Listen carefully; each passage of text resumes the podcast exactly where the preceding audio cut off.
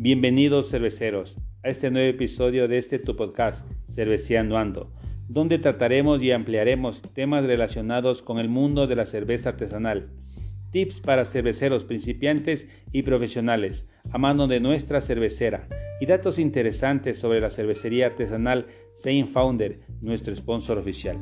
El día de hoy hablaremos sobre la leyenda del amor en el páramo y cómo nuestro auspiciante se inspiró en esta leyenda para realizar un estilo de cerveza artesanal llamado colada morada Fruit and Spice Beer. Saint Founder, cervecería artesanal ecuatoriana de corazón. Es así que nuestra maestra cervecera plasma en cada receta las creencias, el misticismo, la historia y la cultura de cada rincón del Ecuador. Este estilo denominado por nuestro auspiciante colada morada, Fruit and Spice Beer, es una cerveza de unión armoniosa entre frutas, especies y hierbas aromáticas, de color morado, completamente balanceada en sabor, bajo a moderado aroma a lúpulo, pero alto en aroma a especies y hierbas características de la colada morada, semejante a nuestra bebida con tradición. Sumerjámonos cerveceros en este místico e integrante mundo de las leyendas ecuatorianas. Amor en el páramo. En los tiempos prehispánicos, en las montañas, en el páramo se oye llorar a un joven indígena que un día perdió su único amor. Cuando anochece se acerca a este lugar, se sienta a esperar por si ella regresa a verlo en la oscuridad.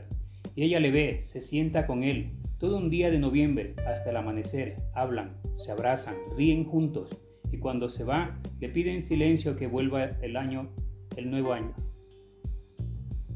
Todo esto pasa en el frío páramo donde el joven le prometió que no volvería a querer a otra mujer. Reza en silencio por tenerla otra vez. Día antes de la cita, el joven en sus sueños escuchó la voz de su amada que le decía, pero debes vivir, pues viéndote así, mi amor, sufro por ti. Su amado tenía roto el corazón por la muerte de su adorada, y ella podía aguantar tanto dolor de verle llorar. Noche tras noche, pero que ya era suficiente y que él debía vivir y rehacer su vida. Y él comprendió que debía ser su último día hasta el amanecer, pues él despertó y tenía con él su ropa, su anillo y el fino olor de su piel.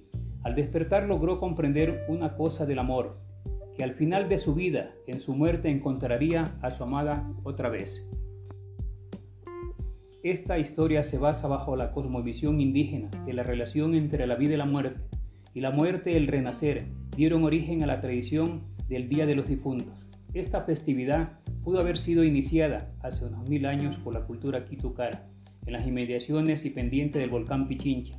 Entre octubre y noviembre, las lluvias inician sus actividades en las regiones andinas. Antaño, estas precipitaciones coincidían con el inicio de la siembra de maíz por los pueblos indígenas. Cada año durante esta etapa entre los ciclos de siembra y cosecha, los muertos de la comunidad eran sacados de sus tumbas para que recibieran los rayos de luz y las primeras gotas de lluvia. Estos meses indican que la cosmovisión indígena, un nuevo ciclo inicia con la siembra que señala un renacer y termina con la cosecha que marca la muerte. Cada año es un nuevo ciclo de vida, por ello se relacionan estos ciclos con la vida de los seres queridos ya difuntos, para celebrar su vida y muerte y un nuevo inicio. Estos rituales se hacían llevando frutas de aromas andinos a las tumbas y bebiendo sangre de llama, un animal sagrado para esas comunidades. Estas costumbres se verían comprometidas con la llegada de los españoles que consideraban dichos rituales profanos y antigénicos. Profanos según las creencias cristianas que traían de Europa y antigénicos según la afirmación de que la sangre de llama no debía beberse. Mediante un sincretismo cultural y culinario, emerge la colada morada como símbolo de los elementos de rituales indígenas prohibidos. La bebida incorpora elementos de los pasados rituales, frutas y aromas que otrora se ofrecían a los muertos y el color rojo que da el maíz morado durante la cocción que representa la sangre de llama. Cuando el tiempo se empieza a incorporar frutas propias de cada región andina, resultando en varias versiones de la bebida sagrada.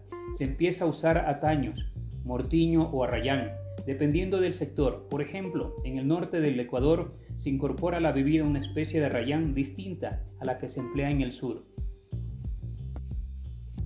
Así termina esta interesante historia.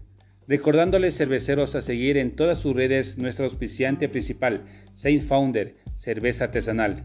Y no se olviden que con Saint Founder despertamos tu lado inmortal.